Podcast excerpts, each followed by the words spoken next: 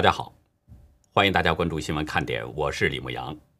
今天是三月六号，星期六，中国时间现在是三月七号，星期日。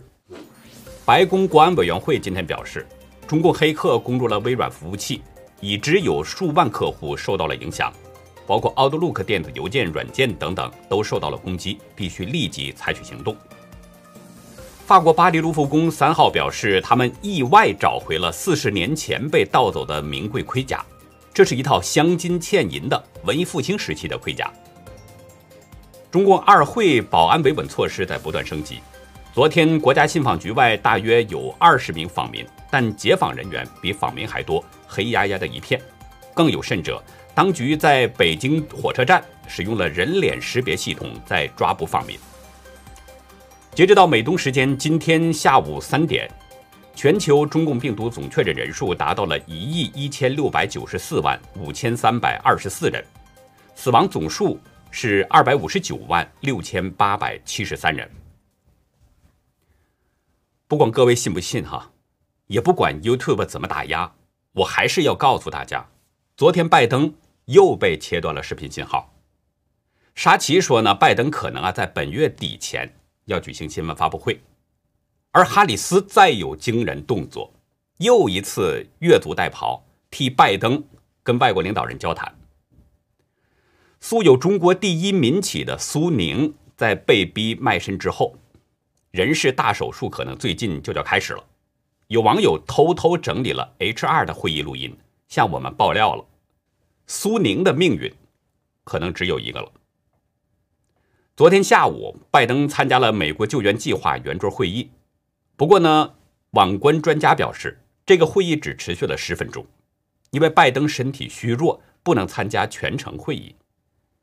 拜登先是听完了几个人分享他们的故事，讨论他们将如何从美国救援计划当中获得收益之后，拿出了他信赖的中共病毒卡片儿。网关专家指出，因为拜登不能脱口而出。也没有办法提出有说服力的观点，所以只能是照着卡片读。念完卡片上的字后，他说要问一些问题，媒体要离开。如果可以的话，我会和你们私下沟通。可怜的老头刚说完这句话就被 cut 了。这是拜登在视频会议当中第二次被 cut 掉。报道表示，拜登的白宫幕僚不希望他脱稿。因为他认知能力严重下降，几乎是没有办法串起一句话，一脱稿就会变成一团糟。昨天稍早些时候，白宫新闻发言人沙奇告诉记者说，拜登呢将在本月底之前要举行一场完整的新闻发布会。他替拜登解释说，之所以一直没有举行新闻发布会呢，是因为拜登在集中精力应对疫情。但是保守派媒体 OANN 指出，在大流行高峰时，川普每周至少举行七次新闻发布会，并且在所有白宫的活动当中回答问题，每天工作整整十五个小时。而拜登被每天两个小时的工作时间压得喘不过气来，大部分时间还都不知道自己在干什么。根据白宫的消息呢，白宫二号主人哈里斯。前天与以色列总理内塔尼亚胡通了电话。美国媒体报道，通话的过程当中，拜登是在白宫周围懒洋洋的溜达。哈里斯向乙方重申了拜登政府对美以伙伴关系的承诺，并且呢还表示说坚决支持以色列最近与阿拉伯国家达成的突破性正常协议，认为推进和平、安全和繁荣对以色列人。对巴勒斯坦人的重要性，并且还同意要推进在中共病毒大流行方面的合作等等。网关专家用带有嘲讽的语气表示，拜登当天的日程安排非常繁琐，不得不让保姆哈里斯再接一个与外国领导人的电话。文中指出，哈里斯在新政府成立的几周内，在外交政策当中发挥着关键作用。因为患有老年痴呆的拜登在精神上不适合担任职务。报道还指出，上个月拜登的整个周末都是在戴维营打盹儿和玩马里奥赛车，而当时成千上万的美国人被中共病毒正在夺走生命，之前哈里斯与法国总统马克龙还有加拿大总理特鲁多通话的时候呢，拜登也是在打瞌睡和玩电子游戏。网关专家提出一个许多人关心的问题：谁在真正管理这个国家？这个问题呢，或许可以从拜登的话当中找到答案。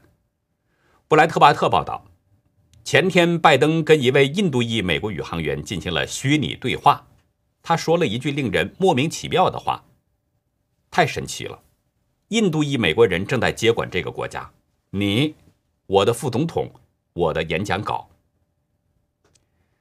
最近呢，江苏省成了人们关注的焦点了，原因有两个。一个是中共曾经树立的标杆，被称为是天下第一村的华西村，不受习近平的待见，现在只剩下一个空头招牌了。关于华西村的情况，前段时间网络上呢有不少消息，其中还有视频在疯传。因为华西村负债累累，深陷流动性危机，百姓看到了入股分红在锐减，所以出现了挤兑潮。但是习近平当局。对这个社会主义第一村困境呢是无动于衷，似乎是要任其自生自灭。我们今天不说华西村的死活，今天呢要说江苏的另一个焦点，被称为中国第一民企的苏宁。咱们就从网友给我的爆料说起。昨天有大陆网友在 email 中呢发给我一个邮件，是文字截图。文字内容是关于苏宁的裁员方案，其中明确指出要在四月底之前完成，还特别强调这是总裁下达的必达任务。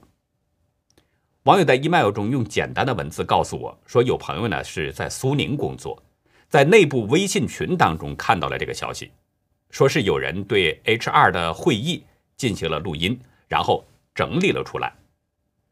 为了方便呢，我们就把网友整理的这个录音内容称为是会议录音。会议录音中没有说明是谁说的话，但是从语气上来判断，可能是 HR 的负责人。当然了，我们首先说明一点哈，对网友的爆料内容，我们提供给大家，仅仅也就是作为一个参考，帮助大家了解情况。我们没有办法去独立证实消息的真伪，也没有办法证实。但是如果大家在网络上去查阅相关资料、相关内容，你会看到很多关于苏宁裁员的传闻，从二零一九年年底就有传出。在看过这个爆料内容之后呢，感觉苏宁很快啊就要进行大手术了，裁员潮可能近期就要出现。当然，这只是我的判断，究竟如何，我们来看看网友的这份爆料。会议录音中上来就说。最新要求是四月底前完成之前谈的 Q2 指标，且不发生赔偿金费用，这是任总下达的必达任务。部分 BU 总裁是知道这个事情的。咱们这儿呢，先需要解释一下，这个 Q2 就是 Q2，就是第二季度的意思。BU 呢，这是英文 Business Unit，英文缩写，它的意思就是。业务单元对于多业务的集团性公司来说，这个 BU 呢是某一类业务的集合，在公司内部可能是以事业部或者是独立的子公司这样的形式存在。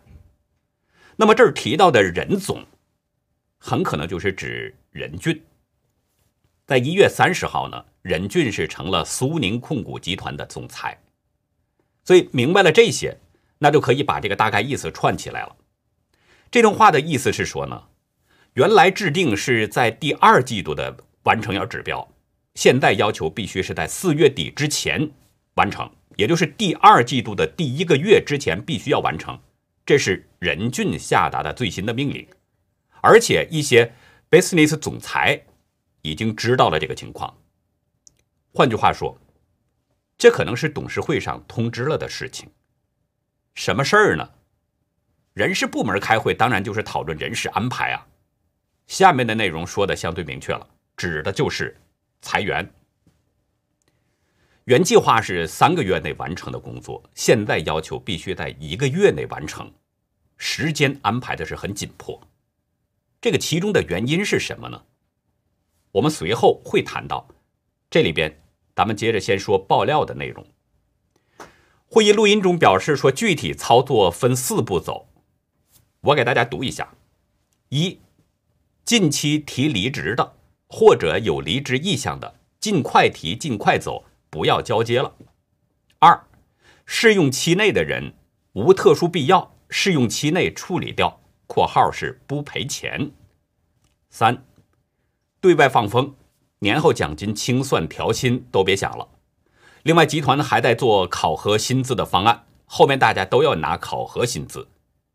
然后再加上最近搬迁到总部，很多人没有车位，班车取消，通讯补贴调整，后面还有可能调整餐补等等。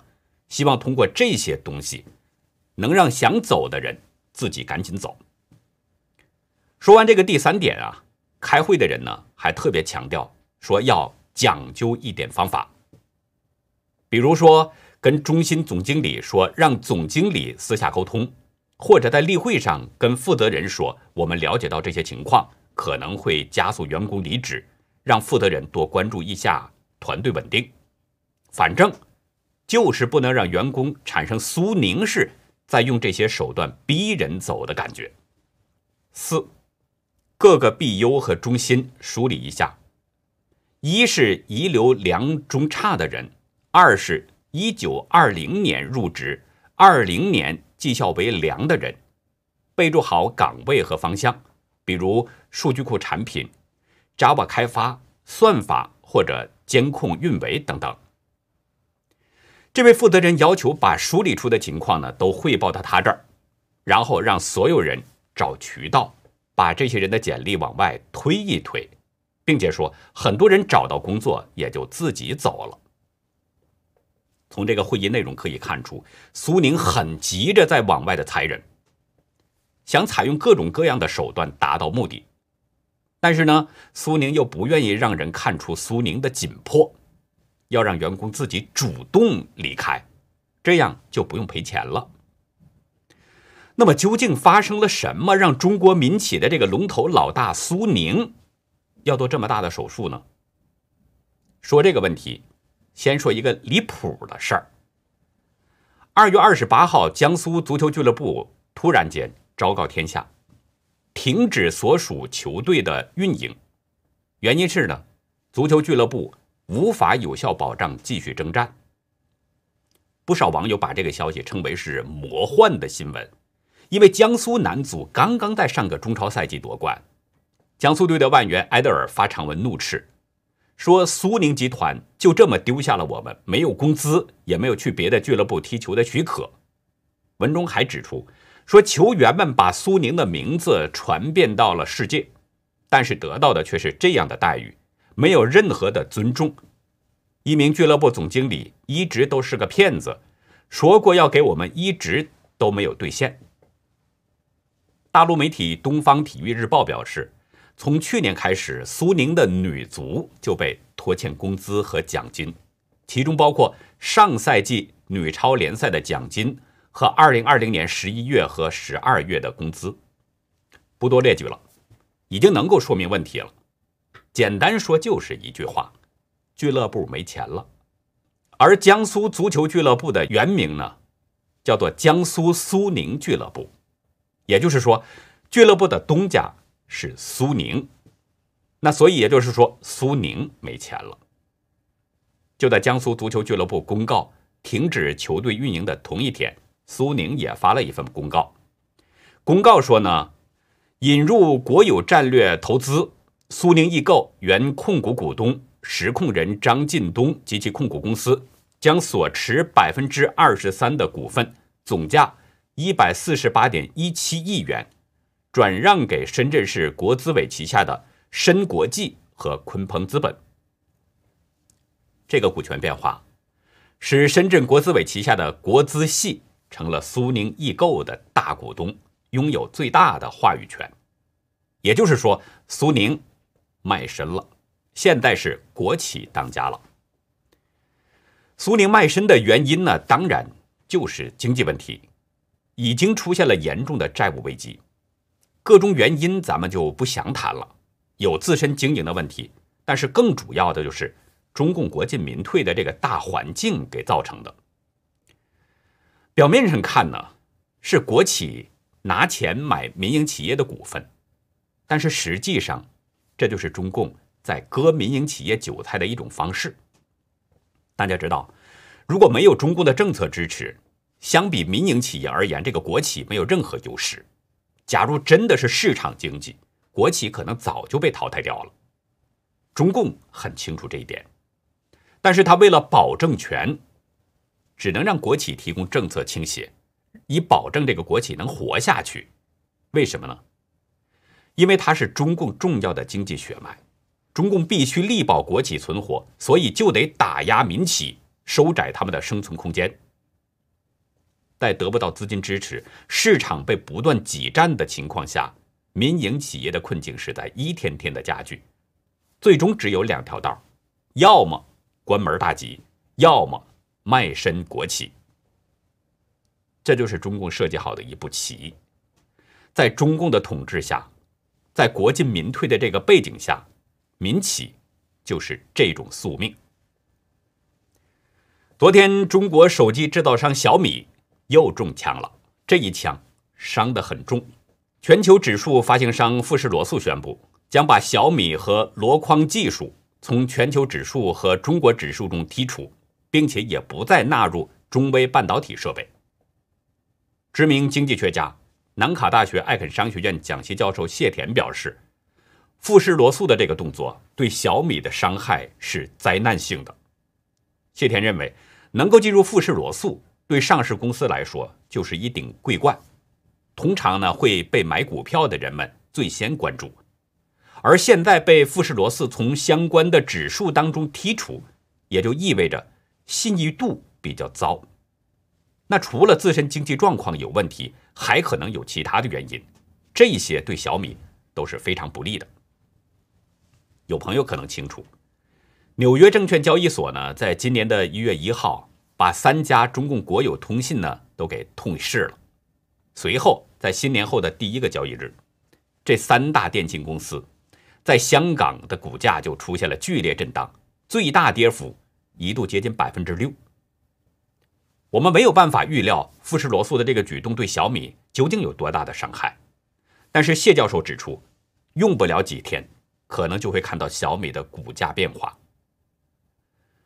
富士罗素在声明中表示，这些变化将从三月十二号开始生效。这句话，这是川普政府行政令当中的说法。在今年一月二十号离任之前，川普政府呢把九家中国的公司拉入了中共军企的黑名单，其中就有小米，这也是小米第一次中枪被制裁。小米为什么被制裁呢？美国国防部在上周的一份法定文件中，第一次讲述了把小米拉入黑名单的原因。昨天，《华尔街日报》报道，美国国防部在一份法律文件中表示，说美国官员将小米公司列入到与中共军方有联系的公司名单，部分原因是小米创始人因为对中共的贡献而受到中共的奖励。小米的创始人。是雷军，也是小米现在的首席执行官。二零一九年呢，他曾经获得中共工业和信息化部颁发的中国特色社会主义杰出建设者奖。小米的公司网站上，关于雷军的专辑还有年度报告当中，都报道了这个消息。当年中共呢，向一百名中国公司的高管颁发了这个奖项。国防部在文件中表示。中共的这个奖项，加上小米对五 G 和人工智能等先进技术的雄心勃勃投资计划，足以使美国的国防部把小米加入到支持中共军事的公司名单。其实，小米与中共军方究竟有没有联系，也不能只从公司业务和股权结构来看。最关键的是什么呢？最关键的因素是人。而且这个人脉是很难完全切割。公开信息显示，雷军是退役军人，也是银河航天公司的投资人。银河航天公司的技术委员会主席叫邓宗全，他是中共国防尖端项目“九七三”项目的首席科学家，深度参与着中共军方的装备技术发展。另外，雷军除了小米创始人之外，他还有一个身份，就是金山软体公司董事会主席。不过，雷军只是董事会的主席，并不是金山的创始人。金山创始人是另有其人，就是被誉为“中关村教父”的张玄龙。这个张玄龙也是方正公司的创始人之一。方正，也就是人们通常所说的北大方正，北京大学的校办企业。大家还记得我说的那句话吗？我说在中国大陆做生意，特别是做大生意。如果没有后台背景，恐怕连生存都是问题，更别说赚钱了。北大方正这样的知名公司，那就更是如此。它的发展是大有背景的。它在涉及着江泽民、曾庆红贪腐集团的令计划案，在王岐山任中纪委书记时候，方正的问题就被定性为是高校腐败的第一大案。此外，金山公司还有一个人物也需要关注。他叫裘伯军，是金山公司的灵魂人物。裘伯军呢是毕业于中共的国防科大，二零零一年获得国家科技进步二等奖，曾经受到江泽民的接见。裘伯军在二零一一年退休之后，副董事长的雷军就接任了金山董事长的职务。这样的一条人际关系脉络，完全勾勒出了雷军与中共军方的关系。另外，雷军和小米的情况与华为创始人任正非的情况很相似。任正非是中共军队工程师出身，多次受到中共的表彰。他创办华为呢，是中共的间谍工具，严重威胁着美国的国家安全，所以华为和华为子公司都受到了美国的制裁。而雷军也是军人出身，也受到过中共的表彰。他创办的小米。同样被证明与中共军方有密切关系，现在也受到了美国的制裁。所不同的是什么呢？华为是受到了美国商务部的制裁，而小米是被美国国防部制裁。说起来，小米被美国人重视的程度可能还超过了华为，至少不比华为的低。所以，我们未来需要关注小米会不会成为华为第二呢？我昨天还在说中共二会啊，人们吐槽的点是会很多。那今天槽点又来了。中共官媒表示，十三名台籍人大代表声称，统一意志坚决且不可动摇。这些人在受访的画面中还表示，说要增加两岸媒体合作，岛内平台传播中国的讯息。咱们先说这个增加两岸媒体合作的问题，大家是否还记得？在香港反送中如火如荼的阶段，台湾总统府前的凯达格兰大道上聚集了至少两万五千人。这些人是冒着大雨啊，喊出了震耳欲聋的口号：“红色媒体滚出台湾！”台湾人说的“红色媒体”指的呢是替中共方面说话的台湾媒体。BBC 表示，从抗议主办方的观点看，红色媒体。包括《中国时报》《旺报》两家报纸，以及中国电视公司和中天电视台等两大电视频道，这几家媒体都属于台湾旺旺集团所有。有大脑的可以用大脑想一想，没大脑的呢，可以用脚后跟想一想。台湾人连红色媒体都让他们要滚出台湾，怎么可能同意两岸媒体要加强合作呢？在中共官媒的采访中呢，有一个叫福之冠的这个人更可笑，他主动提到了台湾凤梨事件，说台湾凤梨事件是因为台湾政府不负责任的炒作，损害两岸和平发展，是中共毫无预警的宣布暂停进口台湾的凤梨，随后包括总统蔡英文在内的那些中华民国的官员才呼吁人们支持台湾农民。然后，日本等国才纷纷增加进口台湾的凤梨。福之冠连这个基本事实都不清楚吗？是真的不清楚事实，还是不敢说出来呢？是不是怕说出事实，担心遭到主子的收拾，把代表这个资格给拿走，又被别人给代表呢？真搞不懂。如果这些代表真是台湾人，怎么不知道台湾主流民意是什么呢？在我看来，说这些话的人，要么就是没大脑，要么是身份有问题。中共官媒列出了这十三个台湾籍人大代表的名字，其中有八位男士，五位女士，名字我就不念了。不能不让人怀疑，这神秘的十三个人，他们真的是台湾人吗？会不会是山寨货呢？中共官媒《人民日报》替咱们回答了这个问题。在这十三个台湾籍代表当中，仅有陈云英一人是在台湾出生，其余十二个人都是土生土长的大陆人。也就是说，只有陈云英是真货，其余的都是假货、山寨品。所以可以理解他们为什么说出来的话都是中共口味的。而这个陈云英的身份也挺有意思，她是前世界银行首席经济师林毅夫的妻子。林毅夫呢也是台湾人，但是后来叛逃到了中国大陆，是中华民国的通缉犯。当时呢是一九七九年，林毅夫担任中华民国金门马山连连长，然后呢他从金门游到了厦门，现在早就在北京定居了。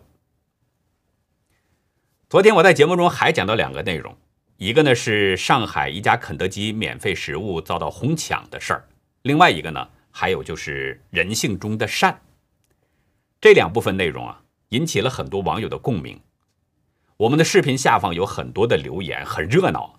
绝大多数网友呢是赞同牧羊的观点，也有持不同观点的人，这都是正常的嘛。在自由社会，人们有表达不同观点的自由。这一点呢，牧羊完全尊重大家。正因为有大家这种热情的发言，所以我们的留言区呢，它显得很活跃。我们是乐于看到这种情况的，希望大家能够在这里呢相互交流看法，自由的沟通。只不过呢，大家啊，在这个表达意见的时候，请不要使用攻击性的语言，这样对谁都不好。因为我们不知道对方的身份，很容易给自己招来麻烦。所以呢，牧羊提醒大家，尽量的文明交流，展现出个人的素质和修养。正像我在节目中说的，每个人的本性当中呢，都带有先天的善。我看了大家的交流，摘录几段呢，读给大家听，我觉得非常好。